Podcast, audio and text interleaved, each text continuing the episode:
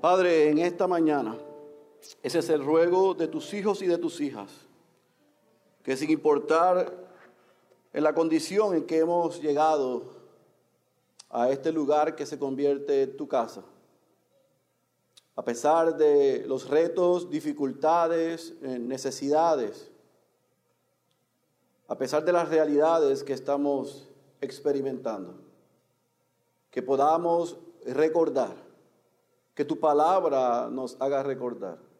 Que cada oración que elevamos nos haga recordar. Que cada alabanza y cada himno que entonamos, que en ti estamos seguros.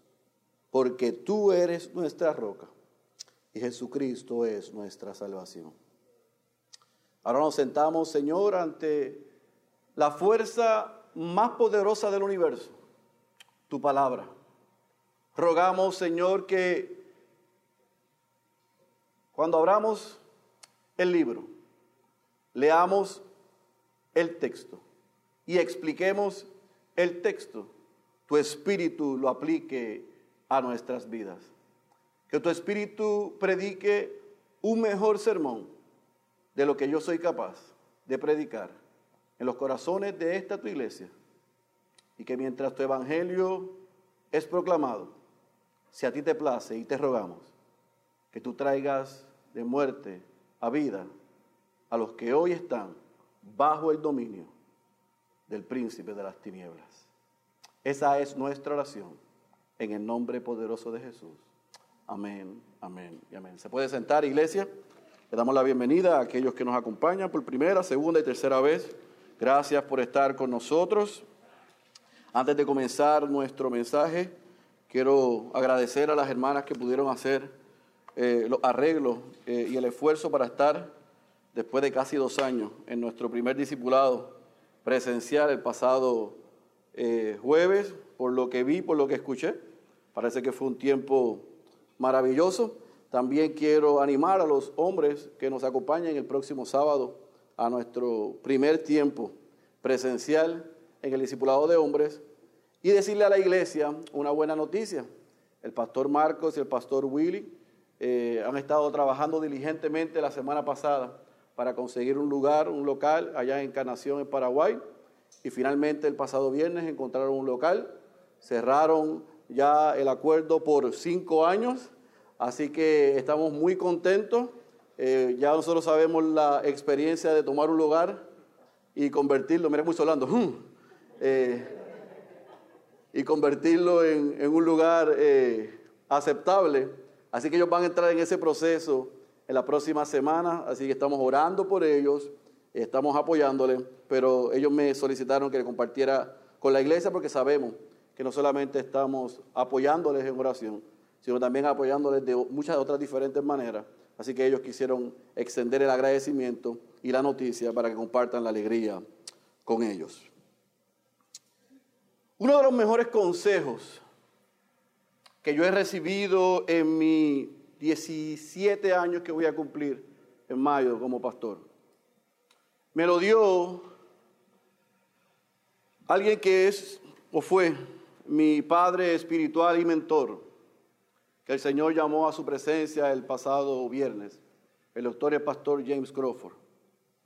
En un domingo en la mañana, al inicio de la iglesia bautista central, tratando yo de ser fiel al texto que me correspondía predicar en esa mañana.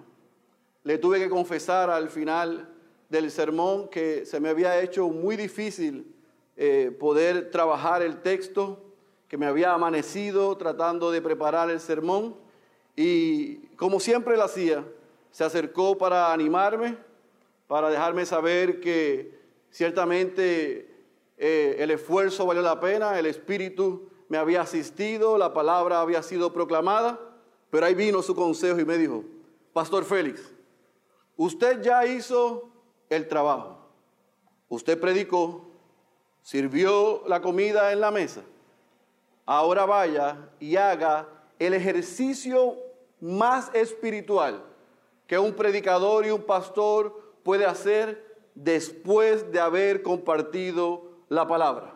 Y yo le pregunté, ¿cuál es ese? y me dijo, tomar una siesta. Vaya y descanse, desconéctese y duerma hasta que el cuerpo diga, estoy listo para proseguir. Ya usted sabe que yo tomé muy literal ese consejo y desde hace 10 años para acá tratamos de practicar, aunque Denis lo ha tomado más literal que yo, eh, todos los domingos después de yo predicar la palabra, tratamos de descansar. ¿Sabe qué?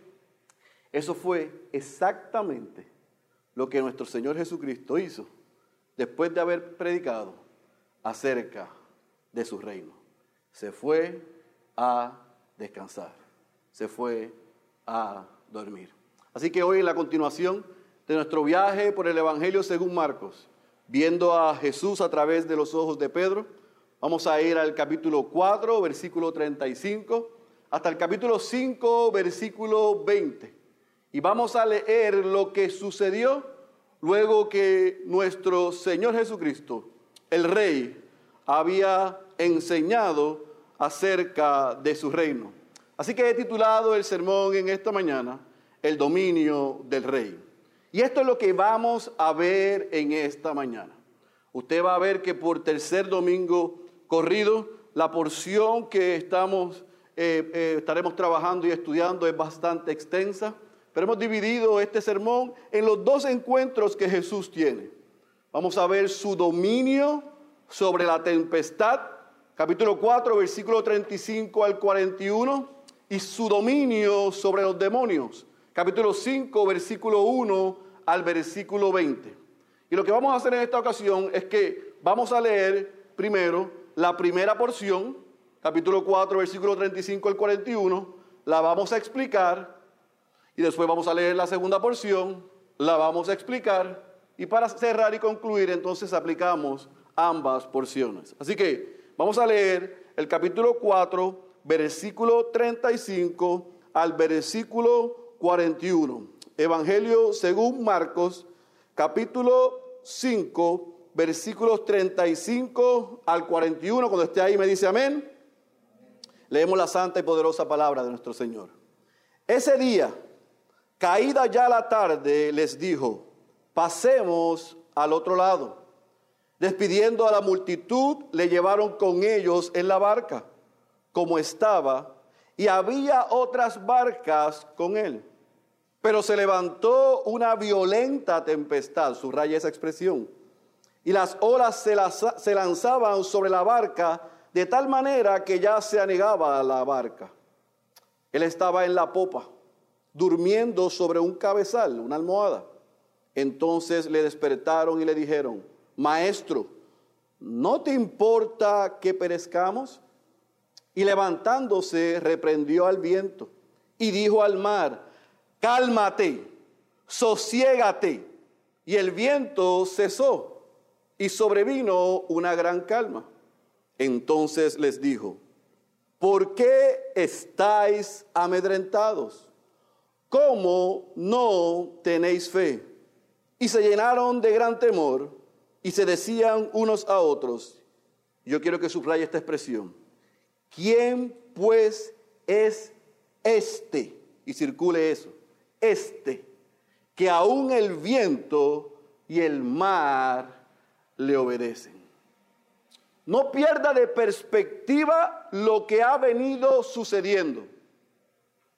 Jesús ha venido sanando, echando fuera demonios, haciendo milagros y enseñando. El pastor Suso magistralmente la semana pasada nos llevó por el capítulo 4, del versículo 1 al versículo 34, viendo las parábolas y las explicaciones que Jesús dio sobre su reino. Y él muy bien explicó lo que era una parábola y cómo los que son de él podían entender y cómo los que no son de él no podían entender. Pero yo quiero que no pierda de perspectiva que Jesús está enseñando. Así que Marcos nos dice que llegó la noche y Jesús había terminado de enseñar y no puede perder de perspectiva dónde Jesús está. Recuerde que Jesús está haciendo la mayor parte de su ministerio alrededor del mar de Galilea, entre la ciudad de Capernaum y a las orillas del mar de Galilea. Ese fue el headquarter, el, el, el locus, el epicentro de su ministerio. La mayoría de sus parábolas fueron enseñadas desde allí. La mayoría de sus discípulos eran de la región. Y en esa región la mayoría de la gente o eran agricultores o eran pescadores. Así que cuando Jesús enseñaba, lo hacía de una manera que ellos se pudiesen relacionar. Así que leímos hasta el versículo 34 que él está enseñando, pero ahora en el versículo 35 Jesús da una instrucción y le dice, pasemos al otro lado. ¿Al otro lado de dónde? Al otro lado del mar de Galilea. Recuerde que las multitudes le seguían. Su fama había llegado al pico. Cientos, probablemente miles, seguían a Jesús y dijimos por qué le seguían. Le seguían ¿por qué? Porque él hacía milagros, porque él sanaba y porque él libertaba. Y llegó el momento y llegó el punto que como vimos en el mensaje de la semana pasada, que tuvo que ubicarse encima de una barca para poder hablarle a la multitud. Así que al finalizar, deciden irse al otro lado del mar de Galilea para visitar las otras ciudades que eran más grandes, pero a ir a ver a gente en particular. Así que ellos zarpan, salen.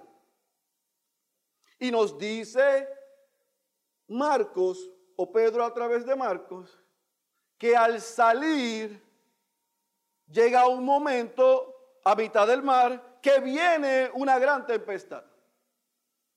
Vientos, algunos piensan que, y nos podemos relacionar, qué tipo huracán. Otros piensan que por como estaba, donde está ubicado el mar de Galilea, se formaron torbellinos.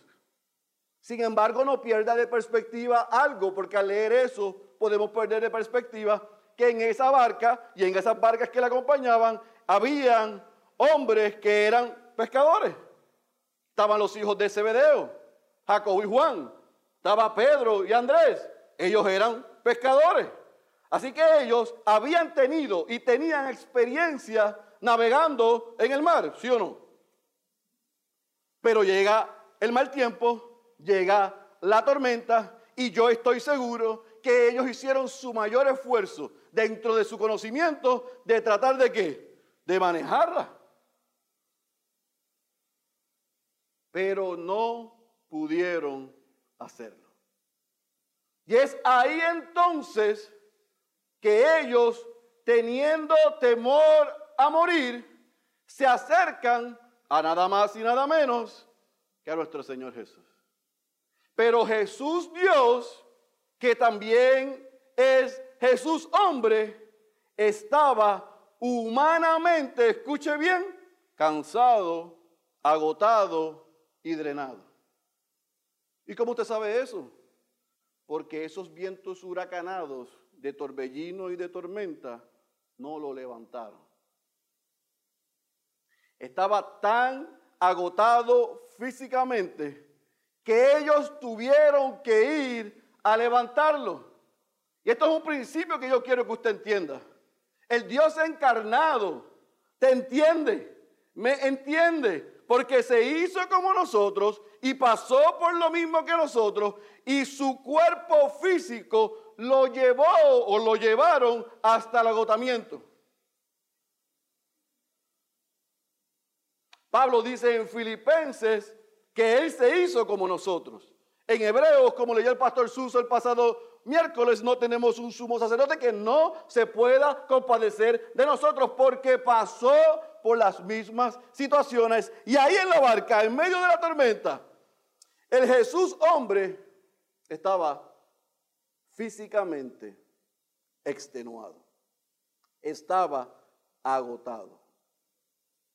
No solamente él, sino también sus discípulos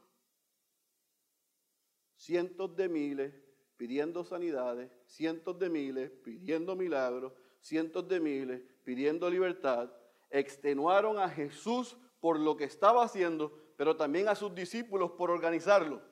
y por cuidarlo y por manejarlo. Y en esa situación en la que él estaba en esa barca, Jesús hombre estaba extenuado y agotado. Pero es interesante,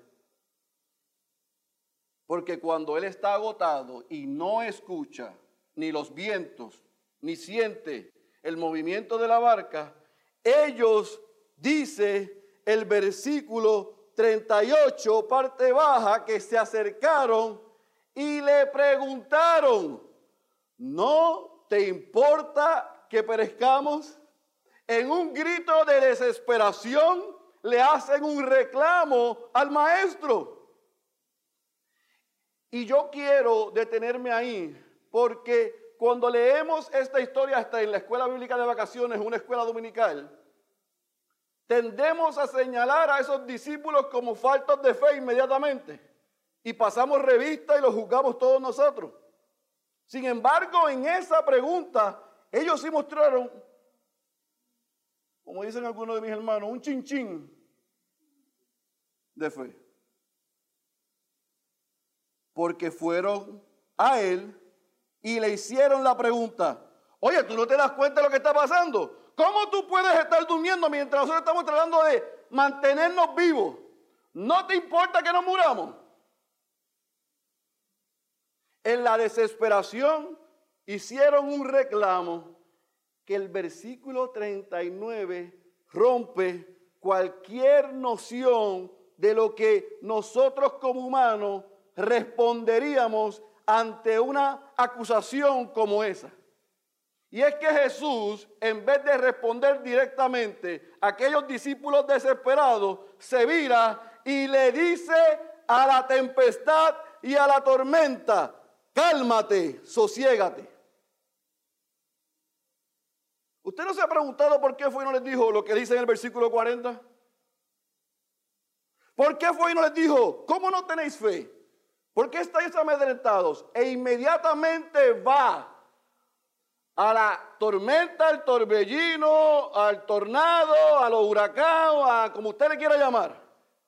Y le dice, cálmate, sosiégate. Y la naturaleza obedeció. En otras palabras, iglesia y amigo que está aquí con nosotros y nos escucha. La naturaleza reconoció la deidad de Cristo.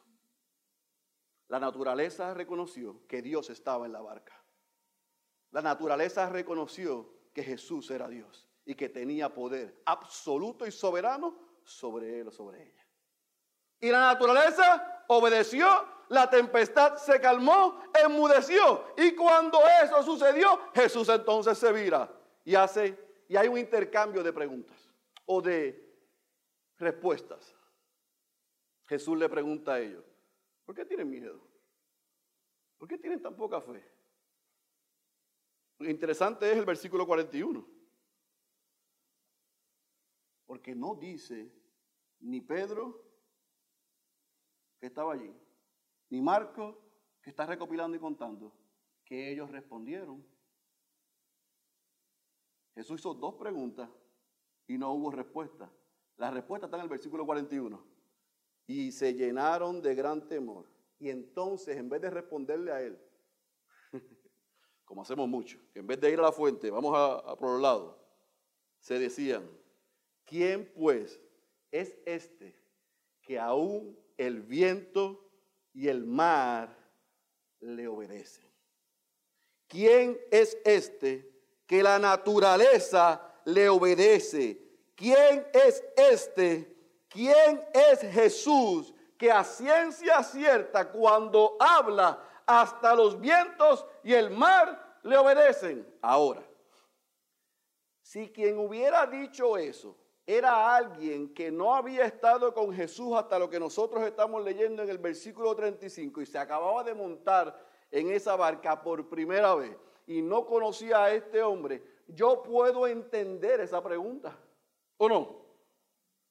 Si fue un invitado especial que venía de otra provincia y llegaba de cualquier lado de Palestina y se montaba en la barca por primera vez y ve que estos hombres trataron de manejar esa barca y de aguantar esa, esa tormenta y levantaron a este hombre. Y él dice, cállate, sosiégate, cálmate. Y le obedecen. Yo me preguntaría al otro, oye, Paco, ¿pero quién es este?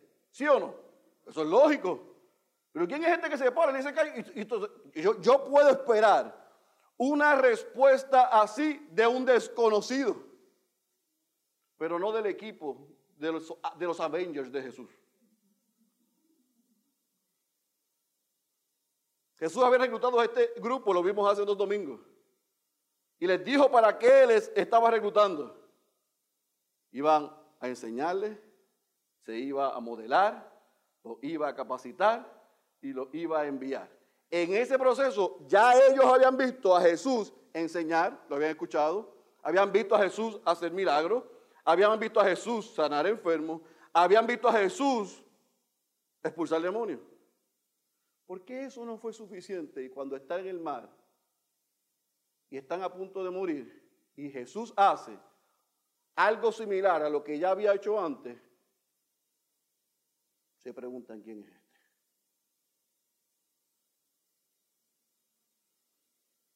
¿Por qué? Así que cuidadito con ser ligeros y juzgar a esos hombres. Cuidadito de decir a esos hombres de poca fe. Cuidadito, mira, eh, eh, tanto tiempo que llevaban con ellos, como dice el pastor, porque algunos me están haciendo así. Es verdad, pastor, ¿Cómo, ¿cómo, es posible? Porque usted y yo somos iguales. Usted y yo somos igual.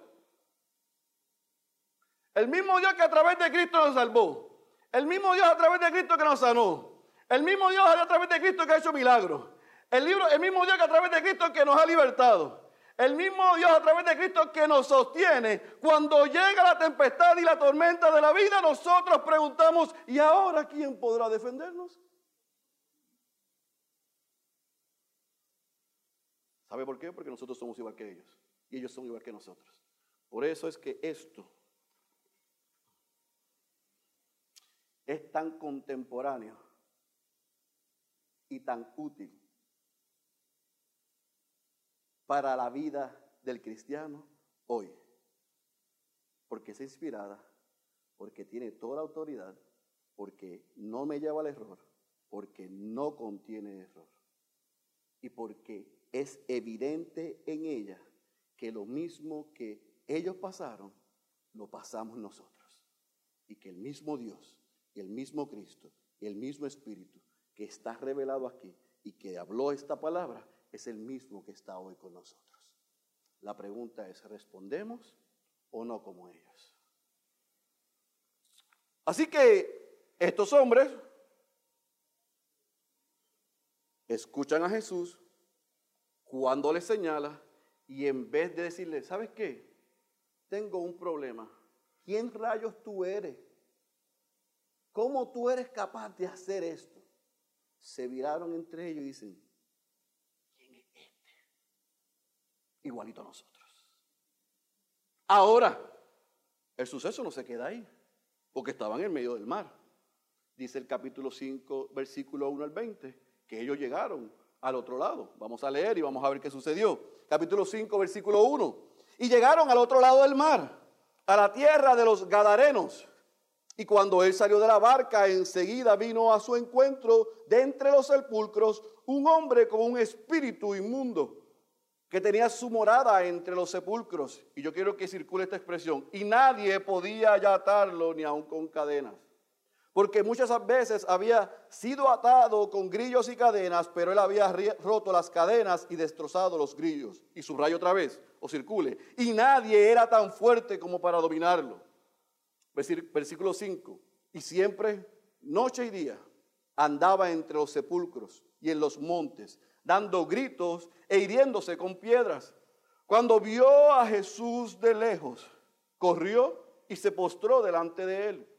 Y gritando a gran voz dijo, ¿qué tengo yo que ver contigo, Jesús, Hijo del Dios Altísimo? Te imploro por Dios que no me atormentes. Porque Jesús le decía, sal del hombre, espíritu inmundo. Versículo 9, y le preguntó, ¿cómo te llamas? Y él le dijo, me llamo Legión porque somos muchos. Entonces les rogaba con insistencia que no los enviara fuera de la tierra. Y había allí una gran piara de cerdos paciendo junto al monte. Y los demonios le rogaron diciendo, envíanos a los cerdos para que entremos en ellos. Y él les dio permiso. Y saliendo los espíritus inmundos entraron en los cerdos. Y la piara, unos dos mil, se precipitó por un despeñadero al mar y en el mar se ahogaron. Y los que cuidaban los cerdos huyeron y lo contaron en la ciudad y por los campos. Y la gente vino a ver qué era lo que había sucedido. Y vinieron a Jesús y vieron al que había estado endemoniado, sentado, vestido y en su cabal juicio. El mismo que había tenido la legión y, subraye, tuvieron miedo. Y los que habían visto les describieron cómo le había sucedido esto al endemoniado y lo de los cerdos. Y comenzaron a rogarle que se fuera de su comarca. Al entrar él en la barca, el que había estado endemoniado le rogaba que lo dejara acompañarle.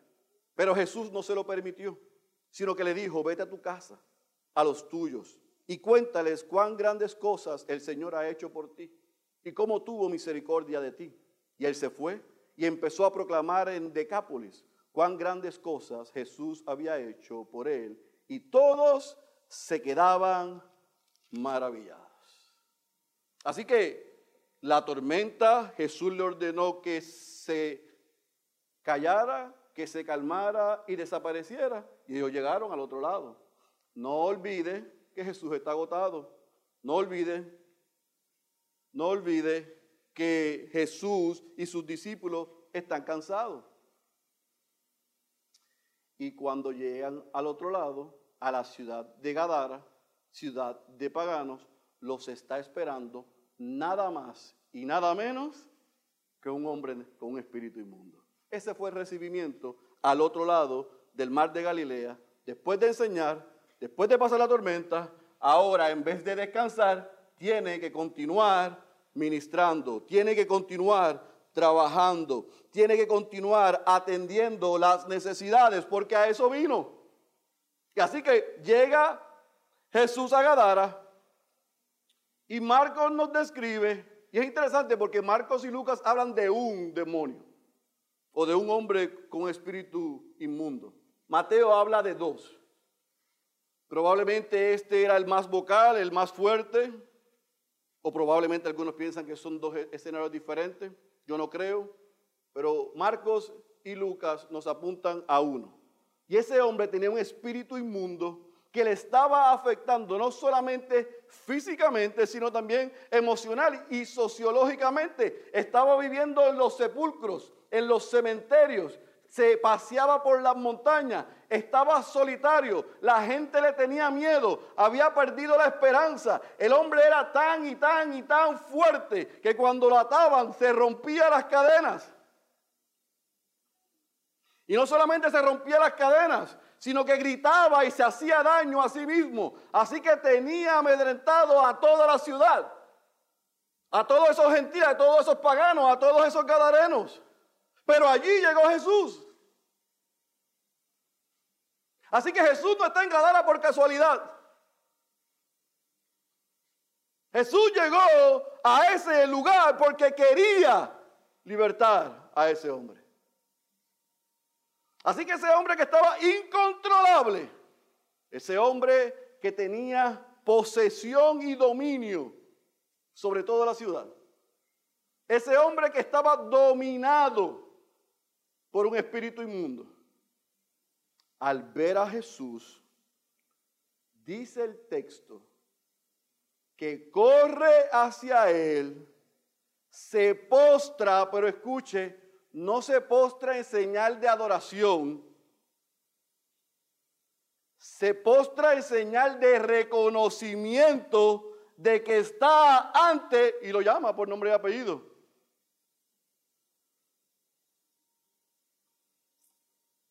dice el versículo 7, ¿qué tengo yo que ver contigo, Jesús, Hijo del Dios Altísimo? Otra vez, se lo he dicho ya tres veces, los demonios tienen mejor cristología que muchos cristianos.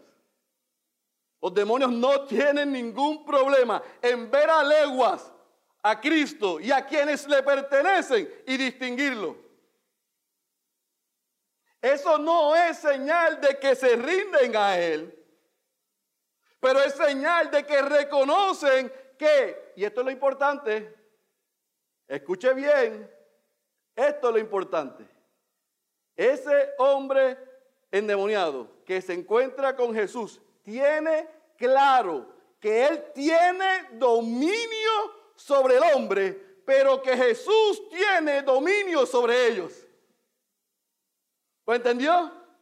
El espíritu inmundo está consciente que tiene dominio sobre el hombre, pero esos demonios saben que Jesús tiene dominio sobre ellos. Así que cuando lo ven y lo reconocen, le dice, ¿qué tienes que ver con nosotros? ¿Qué te hemos hecho? Jesús, Hijo del Dios Altísimo. Y aquí yo me quiero detener un momento. Porque hay dos puntos que son importantes que ustedes entiendan aquí. Satanás es real. Satanás existe. Satanás no es un cuento de hadas. Los demonios existen. Son ángeles caídos que obran por medio de Satanás. Es cierto, Satanás y sus demonios se rebelaron contra Dios y fueron expulsados del cielo. Isaías capítulo 14 y Ezequiel capítulo 28 con mucha claridad nos explica lo que sucedió. Así que Jesús lo que está en este encuentro enfrentando es real. Pero esos demonios reconocen la autoridad del Hijo del Dios Altísimo y le ruegan que no los eche fuera. Porque dice el versículo 8 que Jesús le decía, sal del hombre espíritu inmundo. Pero el versículo 9 es la respuesta de Jesús a la pregunta de ellos. ¿Cómo te llamas? Y responde el espíritu inmundo diciendo, legión. Y quiero hacer otro paréntesis y otra aclaración. Jesús no le preguntó al espíritu inmundo cómo se llamaba, porque Jesús no sabía cómo se llamaba. ¿Estamos claros? Estamos hablando del Dios encarnado, omnisciente, omnipresente, omnipotente. Él tiene conocimiento de todas las cosas. Él sabe quién es el espíritu inmundo. Él sabe el nombre del espíritu inmundo. De hecho, él sabe cuántos espíritus inmundos habían en ese hombre. Él no está diciendo eso porque tenía desconocimiento. Probablemente Jesús le llama a él. ¿Cómo te llamas? Le hace la pregunta para que sus discípulos y todos los que estaban de espectadores allí escucharan y supieran la magnitud de lo que Jesús estaba enfrentando en este momento. Y legión es un término que ellos conocían es un término greco-romano, soldados, seis mil soldados, tropas de seis mil aproximadamente, cinco mil a seis mil hombres.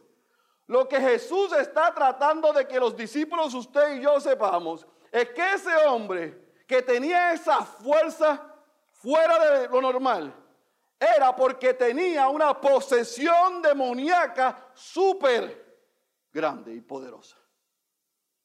Así que ese hombre estaba bajo el dominio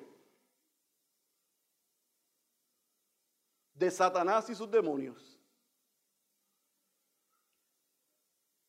Pero Jesús está sobre Satanás y sus demonios. Jesús tiene autoridad y dominio sobre ellos. Y yo quiero que vayamos otra vez al texto porque yo no sé si usted percibió las expresiones del hombre. Fíjese en el versículo 6 dice, cuando vio, así que él vio, él corrió, él se postró y él gritó. Los demonios al ver a Jesús, ¿qué hacen? Lo ven, corren, se postran y gritan. Y mire lo que comienzan a gritar, que lo repite. no me atormentes. Versículo 7. Versículo 10. Le rogaba con insistencia que no los enviara fuera de la tierra. Versículo 12. Le rogaron. En otras palabras, esa legión, esa cantidad de demonios que tenían totalmente secuestrado a ese hombre. Al ver al Hijo de Dios, se rinden, proclaman, ruegan. No nos eches de él. ¿Qué tienes contra nosotros? Así que le hacen una petición a Jesús. Versículo 12, parte baja. Envíanos a los cerdos para que entremos en ellos. Y algunos que son protectores de animales se han sentido ofendidos con, este, con esta petición. Sin embargo, aquí hay un principio.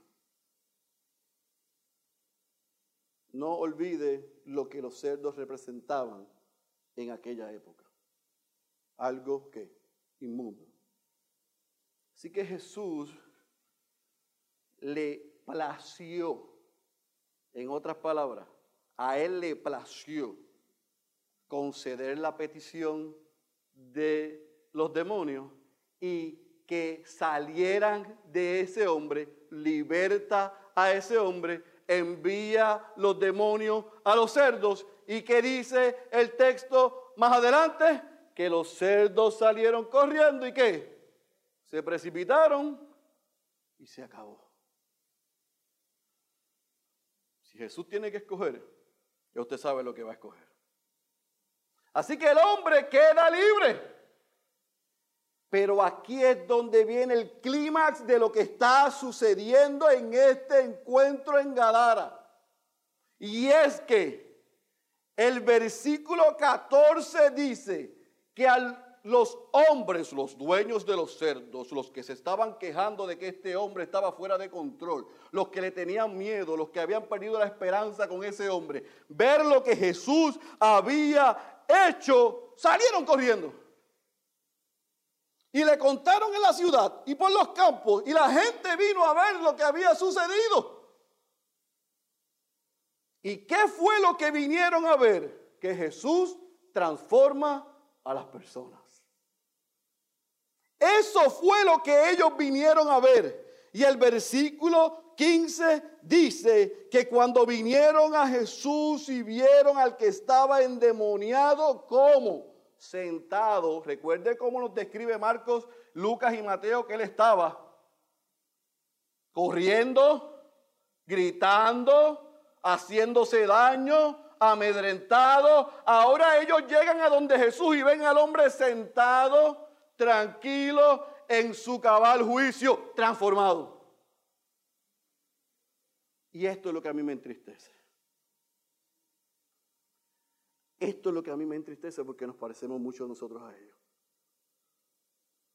Dice ahí que tuvieron miedo y no fue un miedo santo, no fue un miedo reverente, no fue un miedo que los llevó a postrarse ante la autoridad de Jesús. Dice que los que habían visto lo que le describieron, cómo le había sucedido al endemoniado y a los cerdos, en vez de decir, oh Jesús, Hijo del Dios Altísimo, gracias por llegar a nuestra tierra y libertar a este hombre y libertarnos a nosotros. Le dijeron, por favor, ¿te puedes ir de aquí? ¿Puedes salir? corre y sal de este lugar, no queremos nada que ver contigo. Sal fuera de la comarca, dice el versículo 17, parte baja. Y Jesús, que pudo haber dicho muchas cosas, que pudo haber hecho muchas cosas, que pudo haber hecho lo que vimos el miércoles, llorado por Gadara, por su incredulidad que pudo haberle reclamado, pero ustedes me decían que estaba incontrolable, lo acabo de libertar. Lo eché en dos mil cerdos, se desaparecieron los cerdos, se desaparecieron los demonios. Hay libertad en la ciudad. En vez de decir, gracias, te vamos a adorar, te vamos a servir, te vamos a seguir, le dicen, ahí está la puerta, sal por ahí. Por favor, sal de la comarca, huye. Y cierra el versículo 19 y 20, diciendo 18 al 20, que Jesús obedeció la petición de ellos y salió, pero aquí se pone interesante, porque el hombre que estaba endemoniado en su sano y cabal juicio, transformado, le pide a Jesús, yo quiero ser tu discípulo. Yo te quiero seguir. Yo quiero ser el número 13. Yo quiero estar contigo. Donde tú vayas, yo te quiero seguir. Yo le quiero contar a todos lo que tú has hecho conmigo. Y Jesús le dijo, fantástico, pero no conmigo, sino aquí. Y ve a las ciudades y dile quién tú eras y quién eres hoy. Dile lo que ha pasado contigo. Jesús le está diciendo a aquel hombre, testifica. Háblale a otros de lo que ha pasado contigo. Jesús transformó a ese hombre. Escucha bien para que fuera y compartiera lo que sucedió con él con otros no para que se quede callado. No para que dijera, ay, antes yo era un, estaba endemoniado, ahora estoy libre, qué bien. Y se lo contara a los muertos que estaban en los sepulcros allí. No, él quiere que se lo dijera a los muertos espirituales que estaban en Gadara y en todas las ciudades en Decápolis, a los muertos espirituales. Ve y dile quién eras y quién eres hoy. Ve y dile lo que tú eras y lo que yo he hecho en ti. Ve y testifica quién eras y quién eres hoy y qué fue lo que pasó contigo. Así que en estos dos encuentros, amada iglesia, Jesús nos muestra que Él tiene dominio sobre la tempestad y tiene dominio sobre los demonios.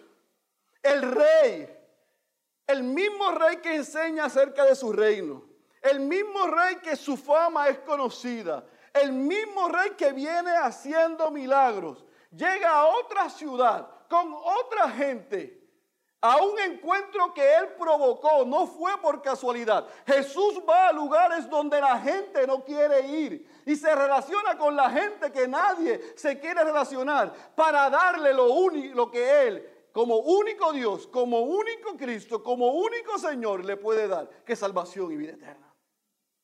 Ese es el Jesús que usted y yo le servimos. Ese es el Jesús que fue a Gadara a transformar a uno que había sido descartado por los demás. Nadie está fuera del alcance y la misericordia y la gracia de nuestro Señor Jesucristo. Usted y yo, por segunda reunión consecutiva, estamos siendo desafiados a no atrevernos jamás a decir, ese no merece perdón. Ese es imposible para Dios. Ella no puede cambiar jamás. Porque Jesús va a donde nadie quiere ir, a relacionarse con quien usted y yo probablemente no nos queremos relacionar, para darle no lo que ellos creen que necesitan, sino darle lo que Él solo puede dar. ¿Para qué?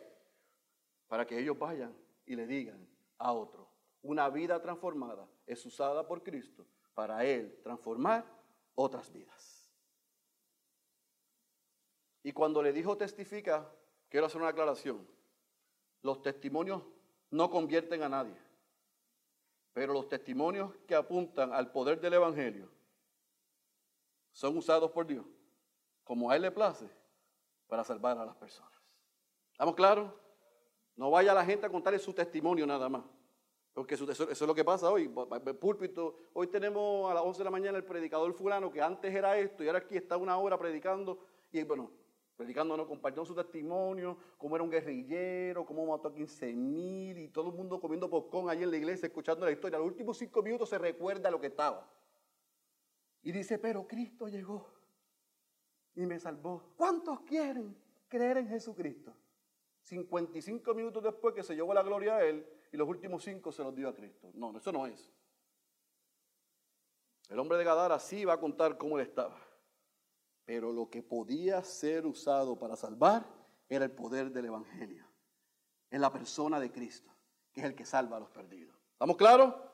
Así que usted se puede estar preguntando, ¿y cómo estos dos encuentros se relacionan con nosotros? Pero yo quiero que usted se lleve en esta tarde ya dos puntos que yo creo que son importantes. Número uno, que tú te preguntas, preguntes y yo me pregunte, si nosotros conocemos bien al Jesús que calma la tempestad. Si usted y yo conocemos al Jesús que la tempestad, las tormentas le obedecen. Si usted y yo conocemos al Jesús que la naturaleza, cuando Él habla, le obedece. Porque posiblemente usted ha llegado aquí en medio de una tormenta, en medio de una dificultad, en medio de un problema. Quizás está en medio de una crisis moral, emocional, espiritual, alguna enfermedad, alguna crisis física, relacional, matrimonial, con sus hijos. Quizás usted llegó hoy en medio de una tormenta en la vida. Y estoy hablando a los hijos de Dios, a los creyentes. Y usted quizás ha visto como los discípulos, y quizás yo he pasado por eso, no, quizás no, yo he pasado por eso. Quizás es una mentira, yo he pasado por eso. Que el mismo Jesús que ha estado en mi barca, que ha calmado la tempestad, el mismo Jesús que me ha libertado, el mismo Jesús que me ha salvado, el mismo Jesús que me ha transformado, el mismo Jesús que me ha sanado, el mismo Jesús que ha hecho cosas que yo no soy capaz de hacer. Cuando llega una nueva tempestad o una nueva tormenta en mi vida, yo tiendo a pensar, Él no es capaz de resolver esto y de cambiar esto y transformar esto. Y aún si no lo cambia y no lo transforma, no es capaz de transformarme y cambiarme a mí para que yo tenga contentamiento y paz en medio de la tormenta y la tempestad. La pregunta es si usted es como yo. Si usted como yo, que el mismo Jesús que ha hecho cosas antes en su vida, en medio de lo que estás pasando hoy, o puedes pasar mañana, tú llegues a la conclusión, como lamentablemente he llegado muchas veces yo, que Jesús no es capaz de, no es capaz se sale de su control. Esto es imposible, es muy difícil. Por eso es que nos tenemos que preguntar, y yo creo que esto es providencial. Tanto miércoles como domingo, ¿conocemos quién es Jesús? ¿Y nos estamos relacionando bien con ese Jesús? ¿Conoces al Jesús que la naturaleza, la naturaleza, la tempestad y aún los demonios le obedecen?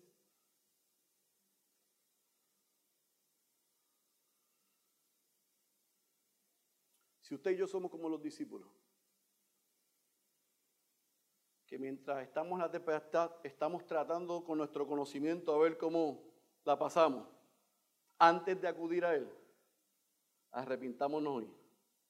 Y tan pronto llegue la tempestad, vayamos a Jesús con confianza, sabiendo que Él es el dueño de nuestra barca y que Él tiene dominio sobre la tempestad. Pero no solamente eso.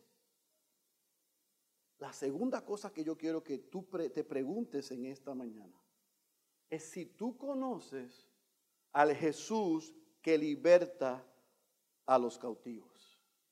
Al Jesús que tiene dominio sobre Satanás y sus demonios. Para contestar esa pregunta, yo quiero hacer una aclaración que yo creo que es importante, iglesia. Porque a mí me parece que muchos cristianos no sabemos realmente cómo opera Satanás. Primero, hay algunos que creemos que Satanás no es real y que sus demonios no son reales. Hay otros que le dan sobreénfasis y una autoridad a Satanás, sus demonios que no tiene. Pero eso lo enseño en otra ocasión. Ahora quiero enseñar algo que el texto es claro y lo muestra. Satanás es real, sus demonios son reales, pero escuche bien, escuche bien, escuche bien, Satanás no puede poseer a ningún hijo de Dios.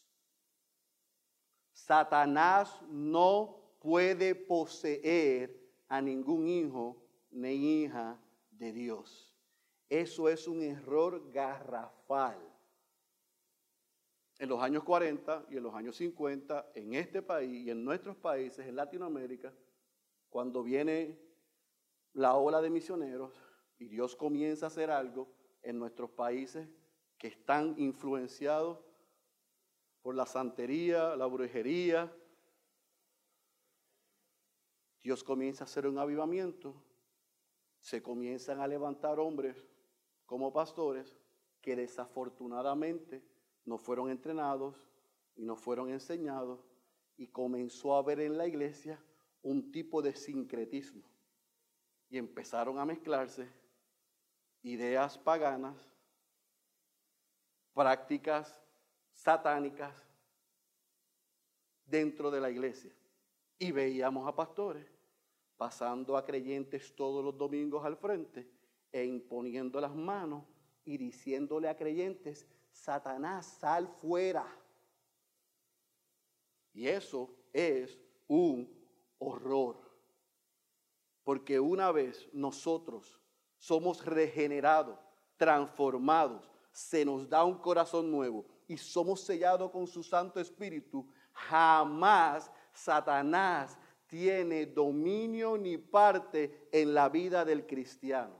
Lo que sí Satanás hace, no es que puede hacer, es que hace, es que puede influenciar y puede zarandear y puede tentar.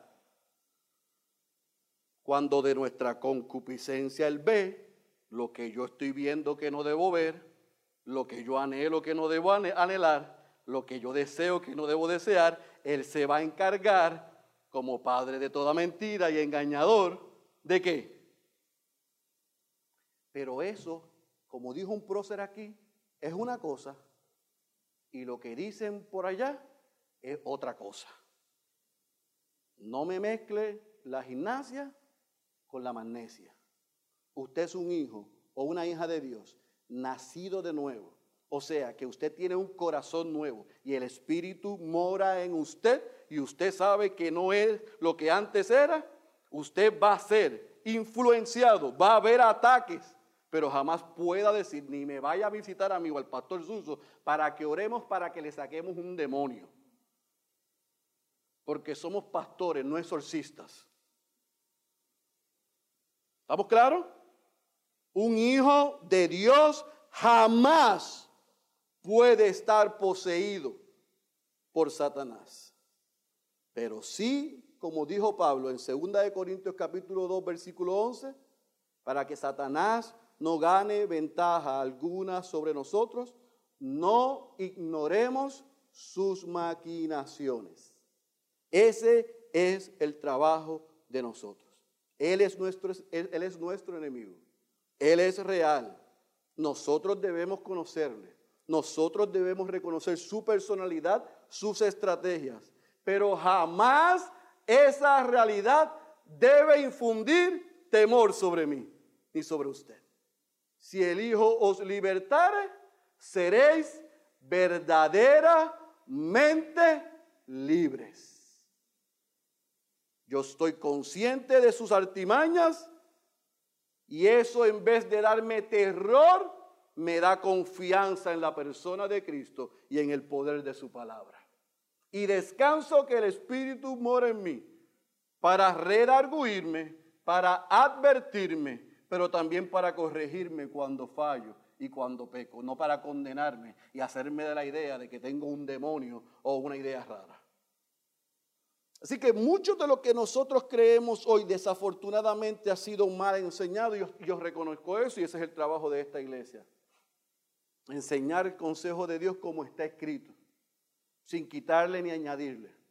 Ese es nuestro trabajo, pero el trabajo de usted es sumergirse en la palabra y creer que ella tiene toda la autoridad y que ella es capaz de hacer lo que Dios dice y ha dejado para que ella haga a través de su espíritu. Así que iglesia, tenemos un enemigo y vendrán tempestades, pero el rey tiene dominio sobre las tormentas y tiene dominio sobre Satanás.